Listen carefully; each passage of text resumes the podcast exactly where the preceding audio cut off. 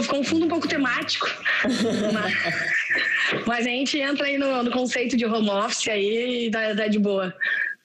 Não, muito legal, muito legal. Já tá gravando, só pra te avisar, tá? Eu tava ajeitando ah, as coisas, mas, mas já tá gravando.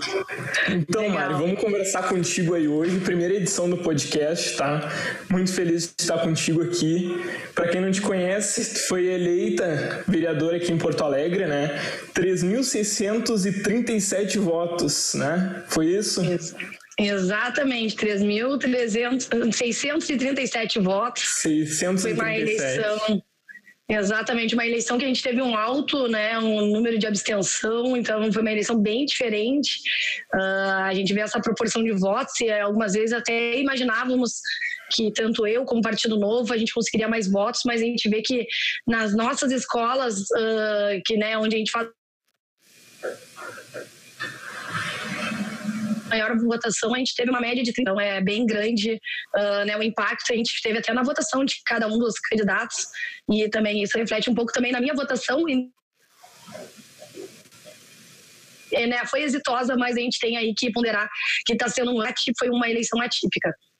É legal que tu perguntou isso, eu até tinha colocado aqui na pauta para te perguntar. Tu acha que, que a abstenção dificultou, dificultou um pouco o crescimento ocorreu, né? Porque do Camozato tu te somou o Camozato, ao invés de uma cadeira agora tem duas, mas tu acha que prejudicou o novo em si essa abstenção tão grande? Uma abstenção foi a capital com maior número de abstenção. Então, nos colégios a gente já fez um pouco das estatísticas, eu acho que, né, da mesma maneira que impactou a gente, impactou outros candidatos, mas no nosso público-alvo, uh, nas escolas onde nós tivemos maior votação, a gente viu uma média de abstenção aí de quase 5 pontos percentuais a mais do que as escolas que a gente tem menor percentual de, né, de votação. Então, uhum. a gente vê que realmente poderíamos, daqui a pouco, em condições uh, normais, estar conseguindo a terceira cadeira. Foi uma cerca de 2 mil votos que nos separaram da terceira cadeira e considerando esse alto nível de abstenção de 35%, Uh, eu, eu vejo como algo que estava muito próximo das mãos, mas devido à situação que a conjuntura, a gente uh, não foi dessa vez, mas eu tenho certeza que daqui a quatro anos a gente pode estar falando de três a quatro cadeiras, né, a, a composição do novo na Câmara de Vereadores de Porto Alegre. É, e uma coisa que se soma a isso é o fato do novo não colocar aquela centena de aquelas centenas de candidatos, né, ter o processo seletivo para isso e não simplesmente acumular voto, pegar aqueles candidatos pequenos que fazem aí 100, 200, 300 votos só para colocar no partido e fazer voto para colocar mais uma cadeira, né? É, é uma candidatura mais qualificada em relação aos outros partidos, né? Exatamente, a gente tem então um processo seletivo onde eu, como outros candidatos, todos os candidatos passamos, né? Então são é composto de três etapas esse processo seletivo, desde prova né, com objetivo até entrevistas. Então é feito um, né, um amplo trabalho de estudo em cima do candidato e vendo a sua capacidade, a competência técnica para ele estar tá, né, assumindo depois de vereador. Então a gente já considera que todo candidato uh, pode ser, né, é, tem chance de ser um vereador e para isso, para ser um vereador do novo, a gente gente espera que eh, cumpra os requisitos mínimos de alinhamento com os nossos princípios e valores, tanto com a questão da competência também, e além disso também nós temos a questão da nossa, a gente não pode, todos os nossos candidatos, a gente tem que apresentar nossa ficha, uh, não pode ter candidato ficha suja, então tem uma série de pré-requisitos aí que enaltecem hoje uma candidatura do Novo, nós tínhamos 14 candidatos e haviam uh, partidos com 50 candidatos. É, e um é bem diferente. É, é um absurdo. É bem diferente. É, foi uma, a primeira eleição municipal também, né, Guilherme, que uh, não teve coligação também na parte de, da, da, da, da, da de, varia, de varia, para vereadores, né, do que antes acontecia. Então, antes tu acabava tendo aí partidos que juntavam a somatório e batiam um coeficiente, pegavam uma cadeira. Então, Sim. foi a primeira vez que isso também não aconteceu. Uh, foi uma eleição bem diferente, eu acho que uh, serviu de grande aprendizado para todos nós, mas nós, do Novo, nos sentimos muito exitosos, assim, de estar dobrando uh, e já pensando em, no potencial de dobrar novamente daqui a quatro anos. Claro, é um aumento, um aumento é significativo, né? Não adianta por, por mesmo tá pretendendo três cadeiras, aumentar uma já é um avanço, né? Eu vi muita gente falando, ah, o novo saiu derrotado nessas eleições e tal. Se tu for pegar no fino ali, no papel mesmo, não se viu isso. É que o pessoal tava achando que ia ser uma explosão muito maior, quando a gente sabe que, na verdade, é um trabalho de formiguinha, né? De pouquinho a pouquinho, não adianta uh, achar que vai ganhar campo assim de uma hora para outra, né?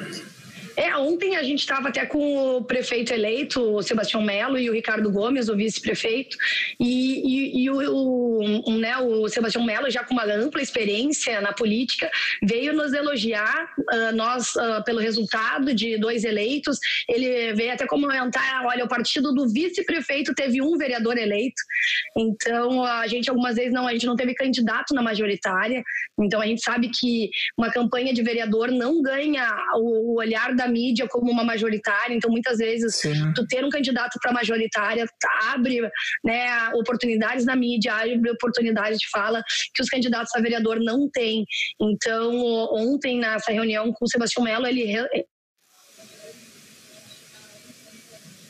né, ele enfatizou e trouxe até números de outros partidos, sendo que é um partido que teve muito mais pessoas e era o partido do prefeito, né, eleito. Sim. Então, uh, só para trazer um pouco, né, né como uh, olhando um pouco fora do que, que é, são só as pessoas do Novo, como o, o censo político uh, já vê o Novo como sendo um sucesso com duas cadeiras hoje na Câmara de Vereadores em Porto Alegre.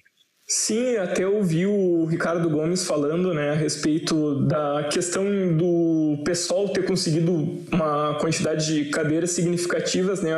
O pessoal colocou isso como um marco e tal, mas se tu for, de novo, colocar no papel, Ricardo até falou que, por exemplo, as pessoas, os vereadores mais à direita que estariam junto com o, com o prefeito e com ele, no caso, aumentaram, né? Passaram, aumentaram de dois ou três, não me recordo agora. Então o pessoal acaba vendo o crescimento do, do pessoal, por exemplo, um partido de oposição, perguntando se vai ter governabilidade, afins, mas na verdade não trocou nada, mudou os votos do PT, passou para o pessoal, né? A bancada do PT deu uma diminuída e o pessoal absorveu esses votos, enquanto a direita deu uma, uma crescida ali na, na Câmara.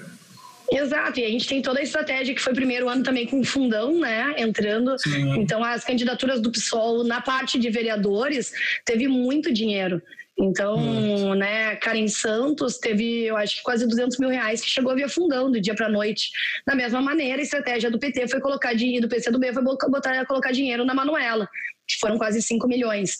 Então, o pessoal não fez uma candidatura tão forte de dinheiro na Fernanda Melchiona. Ela mesma estava fazendo campanha para os seus vereadores. Eu Parecia que a estratégia é, parecia ser estratégia deles, e em compensação o PT fez aí uma briga forte para a majoritária. Então, eu acho que foi, é, foi um pouco da estratégia de, dos partidos, e com certeza isso acaba revertendo depois um resultado na Câmara de Vereadores. Né? Teve muito dinheiro uh, nas candidaturas do PSOL para candidatos a vereador. Então, era uh, um pouco sabido que eles teriam uh, né, potencial de aumentar a bancada deles. Sim. Tá, e agora falando contigo a respeito dessa pandemia, o que, que mudou na campanha com essa pandemia? Encurtou a campanha, né? Passou quanto tempo? Foi um mês, mais ou menos? É, foi um pouquinho, foi um pouco mais de um mês, eu acho que uns 50 dias, uh, então foi, foi um pouco mais de um mês. O que mudou foram muitas incertezas. Uh, eu acredito que eu coloquei a primeira campanha de rua, a campanha de rua mais forte ou mais rápido, porque nós, do Novo, não tínhamos uh, dependência do fundão, e eu consegui uma verba de doação logo no início, assim. Eu estava montando, eu só, só tinha dois pontos, né, que eu tinha estrutura, tinha comprado materialzinho, e daí eu começou a campanha com muita chuva. As duas primeiras, os dois primeiros fins de semana foi chuva atrás de chuva e eu estava montando gazebo abaixo de chuva na Encol e um, um investidor, né, um doador, uh, me viu e, e, entrou em contato comigo uma sexta-feira de noite, falou, oh, vou doar para tua campanha porque eu vi que tu tava, né, lá sozinha na Encol lá, montando gazebo e era a única candidata, né, bem louca, abaixo de chuva montando gazebo.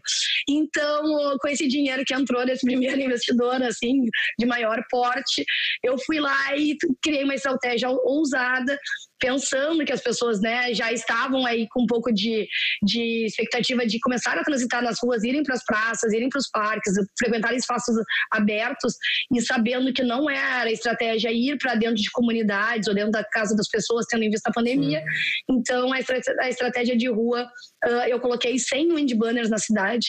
A gente arranjou um jeito de fazer de maneira mais barata. Nós compramos o vergalhão, entortamos em casa, compramos o tecido, imprimimos, compramos cimento, a gente fez tudo dentro de casa e com esse dinheiro a gente conseguiu colocar 100 wind banners na cidade. Essa e é a vida do candidato sem fundão, né? Não, daí tu valoriza cada real. Cada real que entra é assim, ó, era comemorado então a gente foi para uma campanha de rua assim, uh, que se mostrou bem assertiva, as pessoas começaram a sair um pouco de casa. Uh, nas comunidades, a gente acabou não entrando, né? Era perfil do novo, entrar entrando nas comunidades, mas pelo que a gente ouve hoje na Câmara de Vereadores, muitos políticos antigos falaram que estava difícil, que as pessoas não queriam receber em casa, tendo em vista a pandemia, o que eu considero assertivo. Então eu acho que o que mudou desse ano é que muitos políticos estavam uh, acostumados a ir na casa das pessoas, irem fazer encontros com líderes comunitários, fazerem eventos, e isso não aconteceu. Então foi muito mais uh, de tu trabalhar o conceito de marca, de tu ter a pessoa ver o teu nome em algum local, depois vai te procurar nas redes sociais, tu conseguir otimizar redes sociais, que acabou ficando tudo usar ferramentas de rede social, que te entregasse, uh, como por exemplo o TikTok, em Reels, ou colocar alguns filtros que te aumentavam o espectro de, de entregar seguidores e ao mesmo tempo tu não tinha que colocar tanto dinheiro em funcionamento. Então foi Sim. uma campanha que tu tinha que usar um pouco de inteligência na estratégia, né? Tendo em vista os recursos que cada um tinha. Então, eu acho que essa foi a principal diferença da campanha uh, comparado com os anos anteriores e isso que eu sinto hoje, uh, já frequentando a Câmara e ouvindo alguns políticos mais antigos comentando, assim. E andando aqui em Porto Alegre, eu falo pela campanha do Novo em si. Foi a campanha mais visual aqui de Porto Alegre, porque os outros candidatos tu realmente não via exposição na rua. Dificilmente eu te vi muito durante a campanha, banners, coisa e tudo, Camozato também, o Juan também. Mas candidatos, eu, eu comentei com o Juan a respeito disso. Tu não vê coisa a não ser do novo. Eu achei muito incrível isso, eu não sei da, eu até perguntei da onde saem os votos dos outros candidatos, porque eu não sei realmente que a única coisa que eu vejo na, na rua é Maia, Camozato e Juan, só isso. então, a campanha de vereadores já tinham me dito que a, até os deputados nossos, o Fábio Osterman e o Giuseppe, comentam que é uma das piores campanhas, assim, uh, de conseguir uma relevância de votos, uma vez que é uma campanha que todo mundo tem algum amigo que é vereador, tem algum parente, algum vizinho, então acaba, né, pulverizando muitos votos. Se tu for ver, um, a uma grande maioria das pessoas ficou ali na média de 3, 4 mil votos dos que foram eleitos, uh, alguns ali para 5 mil votos, uh, o que não é algo tão grande. Então, nós temos muitos candidatos. Foi a, a, eleição que tivemos mais candidatos, uma vez que não tinham, haviam as coligações, uh, cada legenda colocou quase 50 candidatos. Então, era muito fácil nessa eleição tu ter algum candidato muito próximo da, tu, da tua rede de relacionamento, uma vez que eram 800 candidatos. O que acontecia antes, como havia, havia as coligações, somava voto, não se preocupava tanto em preencher a legenda e por isso que haviam menos candidatos. Então é, foi uma eleição que acabaram pegando votos de, conhecidos, redes sociais, né, de uh, WhatsApp, algum indicando. Então a gente viu essa pulverização dos votos e por isso que minguou tantos votos que eram de, né, que antigamente as pessoas tinham mais votos e acabavam tendo menos porque cada um tinha algum conhecido que era muito próximo a algum candidato candidato a vereador uh, nesse ano, nesse pleito, aí diferente dos outros pleitos anteriores. Se eu não me engano, foi uma das eleições com maior número de candidatos, se não foi a maior. É, eu, eu acho, que foi se eu não me engano. É, foi muito é. grande a quantidade de vereadores. É, foi recorde. As pessoas não entendem que acabam votando naquele seu amigo, parente mas normalmente esse amigo parente não tem tanta chance de entrar e quem tem mais chance de entrar é um outro figurão do partido e eles nem sabem muitas vezes qual é o partido ou quais são as ideias Sim. que aquele partido defende. Então isso é uma das coisas que o Novo sempre coloca e a gente tentou trazer isso para as pessoas no, no, ao longo da campanha também. Sim. Então, Maria, agora vamos passar por uma coisa mais prática e tal. Falando a respeito das voltas, da volta às aulas, tu que é mãe, como é que tu vê essa questão da volta às aulas com a pandemia aí? Então, foi uma, uma luta uh, bem forte, uh, tinha uma perspectiva. Como é que começou tudo, tá, Guilherme? Eu comecei a me envolver nessa volta às aulas lá para maio quando eu descobri, intermédio de uma diretora da creche do meu filho, uh, e comecei, ela me falou, Mário, acho que o negócio está ficando muito politizado e tem, vai demorar para realmente reabrir. Tu vai ver outros setores se abrindo e não as escolas. Eu fui atrás disso. O que aconteceu é que o Ministério Público queria vincular a, a escola privada e a escola pública. Então, para dar igualdade para as crianças. Então, de maneira que se abrisse a privada, deveria abrir a pública, para não criar uma diferença, uma disparidade na edu educacional que já acontece em Porto Alegre e no Brasil, mas então uh, se vinculou muito tempo a pauta da reabertura das escolas com né, a escola pública não estar preparada e a escola privada já dizendo que tinha até tinha escola já até com túnel de ozônio, entendeu, para as crianças entrarem. E vinculando uma com a outra. Então, o que que aconteceu? É que começou muitos pais e mães, mais de 50% das matrículas na rede infantil que é abaixo de seis anos, que não é obrigatório, uh, acabaram desmatriculando matriculando seus, seus filhos, começou uma quebradeira de creche, e daí começou a ter mais empatia de desvincular o público e o privado. Então, hoje, o setor privado em Porto Alegre está com as portas abertas, nada. A maioria dos anos, né? Eu acho que todos os anos já entraram. Então começou aí com a educação infantil, foi crescendo e hoje, então, Equivale em Porto Alegre já reabriu as portas. Mas daí, quando a gente entra na, na esfera municipal, a gente acaba vendo uns sindicatos de professores uh, ainda lutando contra a reabertura, dizendo que eles não ganharam uh, materiais, que eles não tiveram verba para compra uh, de EPIs, para conseguir seguir os protocolos, e tendo em vista que era ano eleitoral também, não se teve aí uma, uma, uma, um movimento ativo para buscar que a volta às aulas na municipal voltasse da mesma magnitude que voltou na privada. Então, Marquesan tinha feito uma medida muito legal ao longo do mandato dele, que foi desvincular o, o orçamento. Então, o orçamento da escola ia para a escola comprar. Então, as compras não Sim. ficavam mais na Secretaria de Educação. As compras acabavam entrando dinheiro para o diretor e o diretor comprando. Só que, em momento de pandemia, tu acaba ficando na mão do diretor e o diretor não quer reabrir a escola. Então, acho que ficou. Foi uma coisa, uma iniciativa bem assertiva que ele fez ao longo dos quatro anos de mandato, uh, mas que agora, na época da pandemia, pandemia serviu também de desculpa para alguns diretores da escola municipal estarem dizendo que não teriam condições de reabrir. Então, as creches comunitárias que são financiadas pela pela prefeitura, mas são privadas, né? Elas têm, é, elas não, não são públicas, essas estão abertas. Então dá para ver que tem um pouco mais de motivação política para manter ah, algumas escolas da rede municipal fechadas do que realmente a saúde das crianças. É, parece ser um entrave do sindicato mesmo, por não. por entendimento como tu mesmo disse, né? Então, acaba travando a possibilidade das crianças que vão ficar aí com um ano perdido praticamente, é um ano posto fora. Então, e aí, onde é que, vai, onde é que essas crianças vão estar daqui a um ano? Como é que vai, vai acontecer isso? É, é, é realmente é um, é um tempo perdido, é um tempo perdido, porque o, o particular não pode pegar coronavírus, mas o público pode pegar. Isso aí fica meio meio é, estranho, né? Confuso, ainda mais que a gente, uh, e até trazendo assim para a educação infantil, uh, Guilherme, a gente tem janelas cognitivas. Então, por que é mais difícil para mim ou para ti aprender japonês do que para uma criança de seis anos? Então, existe uma né, janelas de aprendizado e tu deixar um ano de gap para janelas de aprendizado para algumas séries é bem complicado.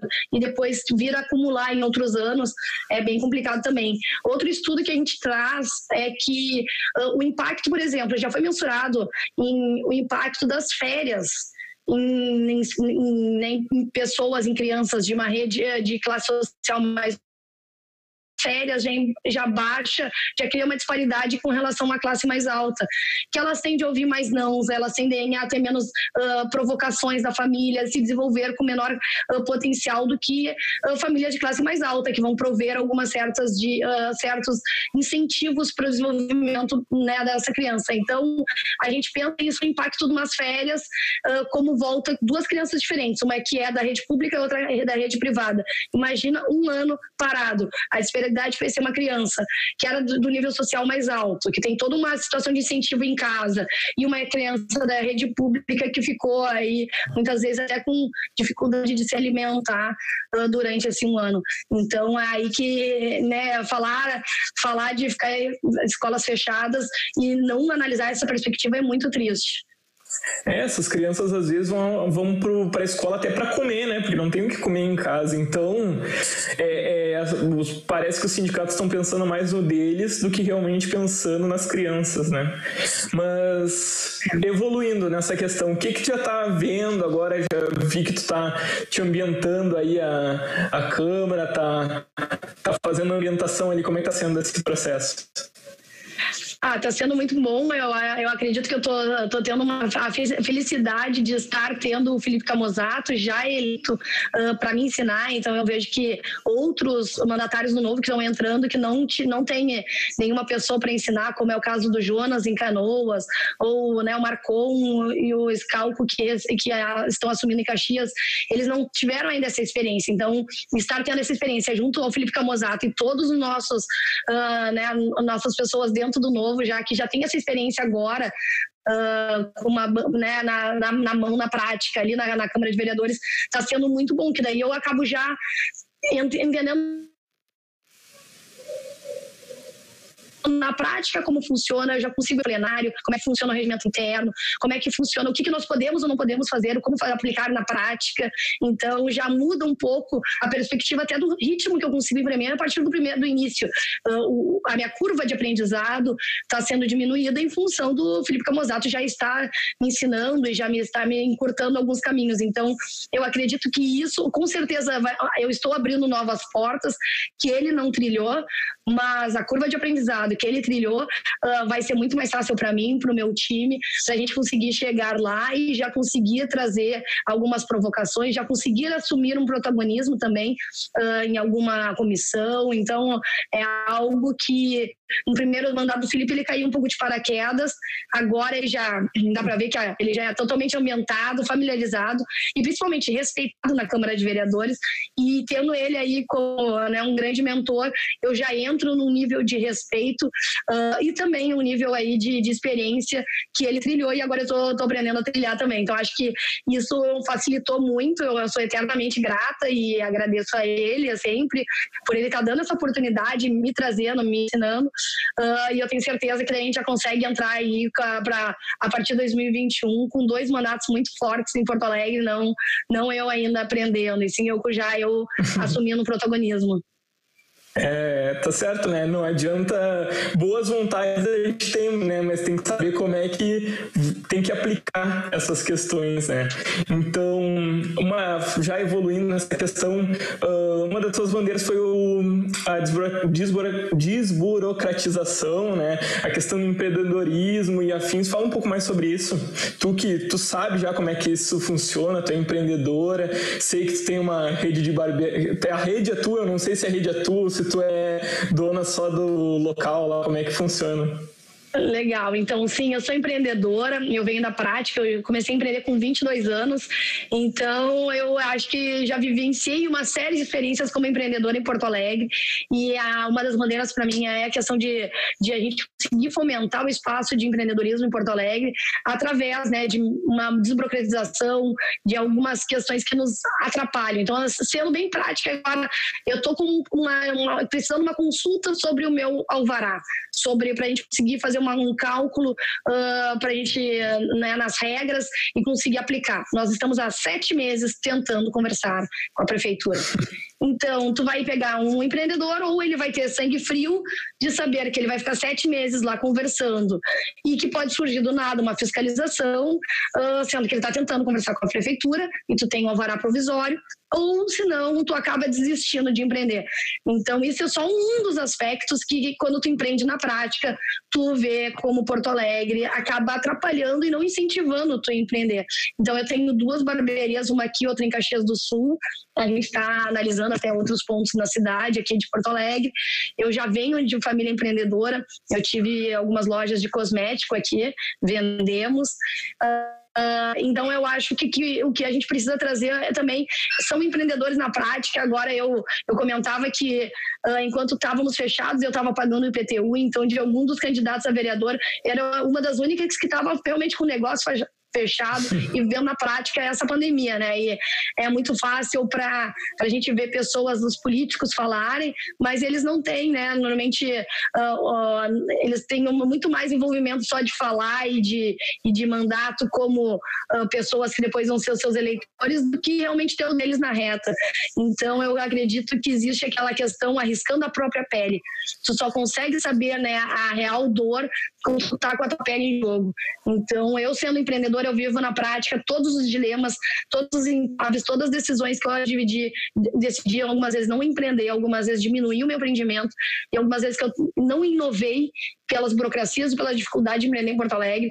Hoje eu acredito que eu vou conseguir trazer de maneira assertiva para a cidade, de uma maneira que uma empreendedora viria e não como uma burocrata viria, porque o que acontece é que o político acaba assumindo o papel de um burocrata e tentando trazer a do empreendedor, o que vai ser vai ser uma empreendedora num papel de uma política que vai estar tá tentando aí já tendo empatia mais com a situação e tentando colocar realmente o resultado na mão do empreendedor.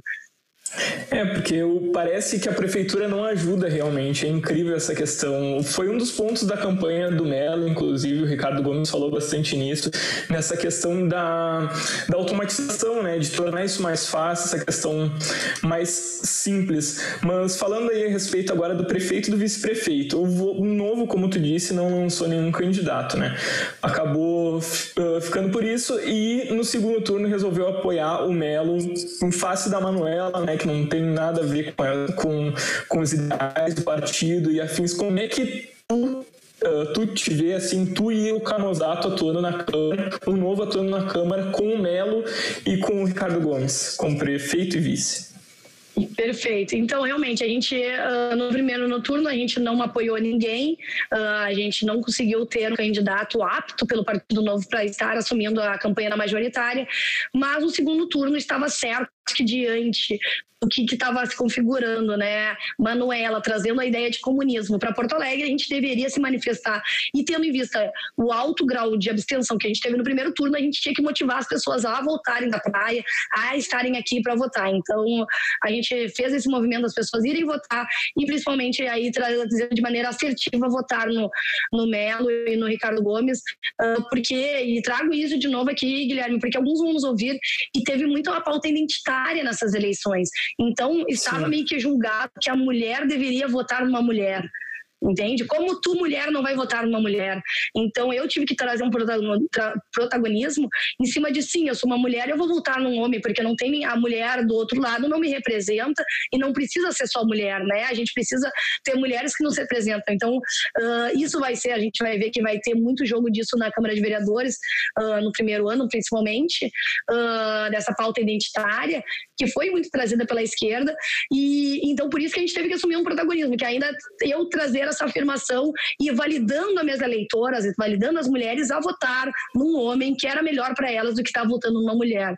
Então, porque foi muito maquiado a ideia de como tu, mulher, uma questão de culpa, como tu, mulher, não votar mulher. Então, só para fazer esses parênteses um pouco, Guilherme, em cima de por que nós tivemos também que cada um, eu, Camusato, cada um no seu papel, mas assumir um protagonismo nessa eleição na majoritária E com relação à construção, nós já tivemos então uma primeira reunião com Sebastião Melo. Como tu sabe, nós somos um, um partido independente, nós não estaremos compondo o quadro uh, né, do executivo, então nós não temos secretário, nós não temos indicação, nós trabalhamos de maneira independente.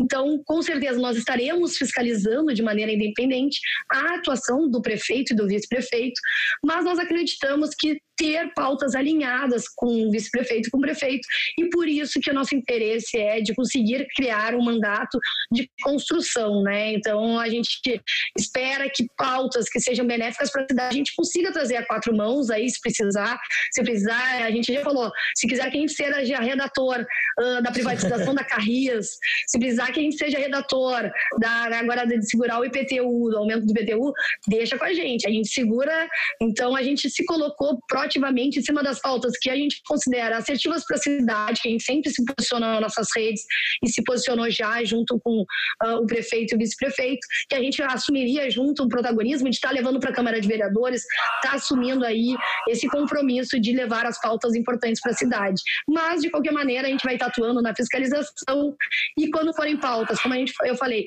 privatização, redução de impostos, desburocratização, contem 100% com a gente, que a gente vai estar tá ajudando a escrever escrever, a gente vai estar pegando e levando em mão em mão em cada um dos gabinetes ali na Câmara de Vereadores para fazer passar também lá na Câmara. Então, acho que é, o que esperar da Maria do Camozato é isso. Uh, né, membros independentes, partido independente, mas com muita disposição para se o executivo precisar enfrentar batalhas árduas, que a gente sabe que vai precisar enfrentar, nós vamos estar lá na linha de frente para defender aí uh, tudo que a gente precisa das, das reformas para Porto Alegre, que não pode ser mais empurrado pela barriga, o que tem acontecido há muitos anos.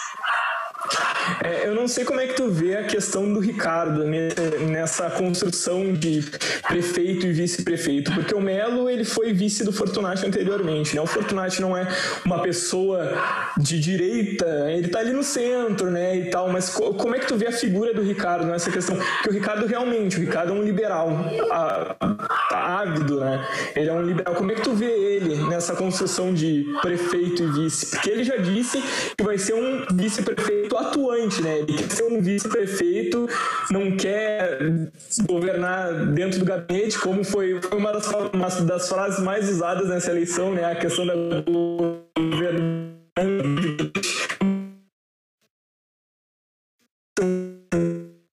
essa questão da a gente está falando, pelo que a gente viu do Melo, nos últimos anos na Assembleia, bem, uh, na, na, ao longo da campanha, trazendo o, Ricardo uma posição de protagonismo e se defendendo né, uh, muito na TV e também nas propagandas, toda a questão das reformas necessárias. eu acredito que o Ricardo tende a ter um protagonismo importante na prefeitura.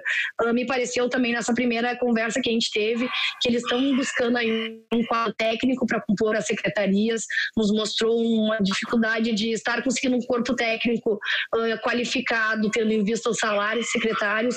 Então, já mostra que, independente de ter aí muitos partidos uh, que, os, que o apoiou, eles estão buscando fazer aí um mandato de entrega qualificada. Então, é, o, é exatamente o quanto isso vai conseguir uh, ser encaixado, porque são 12 partidos que participaram aí desse apoio, dessa candidatura, né? Então, o quanto isso vai ser conseguir acomodar toda essa as melancias, né, na carroça. Uh, mas eu acho que quem pode fazer isso é o, o Melo, ele tem uma, uma, grande, uma grande experiência e ele parece estar deixando aí o Ricardo trazer as faltas necessárias, ele parece estar bem alinhado, ele de maneira alguma uh, né, ponderou qualquer uma das colocações. Então acho que a gente tem tudo para dar certo. Eu espero que realmente, acho que Porto Alegre precisa Uh, né? Eu acho que muitas coisas que eles estão trazendo no Porto Alegre precisa e eu acho que a gente também, na Câmara de Vereadores, estamos os vereadores uh, né, sedentos para ter um protagonismo. Eu acho que o Marquesan tirou esse protagonismo, ele tentou judicializar toda a atuação dele, uh, tirou tudo das, uh, né, de ser, de transitar via casa. Então ele tirou também o papel de fiscalização dos vereadores. Então acho que se ele conseguir de maneira né, correta fazer a construção do executivo junto com a Câmara, eu acho que a gente tende a ter um quatro anos aí muito legais pela frente. E eu já estou vendo essa maturidade muito maior por parte do Melo do que a gente estava vendo no, no anterior prefeito. É, parece que o Melo tá, ele tá muito centrado também com as ideias do Ricardo. O pessoal tava falando, ah, o Melo nunca foi um direitista, trazendo essa questão da, da pauta, e não pauta identitária, mas sim uma narrativa criada pela esquerda, que o Melo era direita, opressor e tal. Eu nunca vi o Melo como uma direita opressora. Isso é uma criação de, de narrativa, né, para trazer o eleitor, para mostrar. Então, a, mas eu acabo vendo o Melo muito centrado nas ideias do Ricardo. Eu acho que a gente tem tudo para fazer para ter um bom governo aí de quatro anos com o Melo, com o Ricardo, contigo e com o Camozato trabalhando lá dentro da, da Câmara de Vereadores. Perfeito, é isso aí. Então a gente está realmente já, já conversando, a gente está esperando. O prefeito diz que até agora, nos próximos dias, deve estar tá começando a comunicar quem são os próximos secretários. Eu tive a oportunidade de já conversar com o secretário de Educação, uh, já me inteirar de o que, que ele conseguiu fazer, o que não foi implementado e como é que está uh, toda a situação da educação. Eu espero que a gente consiga ter logo mais também esse olhar de quem vão ser os secretários que irão compor uh, a prefeitura do Melo e do Ricardo, para a gente conseguir já conversar, sentar com os secretários, entender quais são as visões. Então, eu sinto que os próximos dias devem trazer essas novidades, essa composição. Ontem mesmo o Melo pediu, uh, né, se, se desligou no cargo de deputado para se envolver 100% no cargo de prefeito, para já criar essa construção e dia primeiro estamos todos prontos para estar assumindo aí nossos papéis como mandatários. Para ótimos quatro anos. Esperamos, Mari. Muito obrigado pelo papo, valeu! Obrigada, Guilherme. Obrigada pela oportunidade. Agradeço a todo mundo que está nos, nos assistindo aqui. Fica aberto o canal para o Guilherme, ou quem quiser também conhecer lá o gabinete. É importantíssimo aí que a gente, para termos bons eleitores, nós precisamos ter também, uh, trazer mais essa comunicação, as pessoas próximas da política e contem comigo para fazer isso. E Guilherme fica aberto as portas para fazer um podcast lá direto no gabinete, não mais no quartinho das crianças. Então eu espero que o nosso fundo mude, mas a, a proximidade vai sempre ser a mesma, então sinta-se sinta -se à vontade e convidado para estar ao longo de 2021 me visitando lá. Então tá, Mari, feito. Muito obrigado, hein? Obrigada, Guilherme. Um abraço.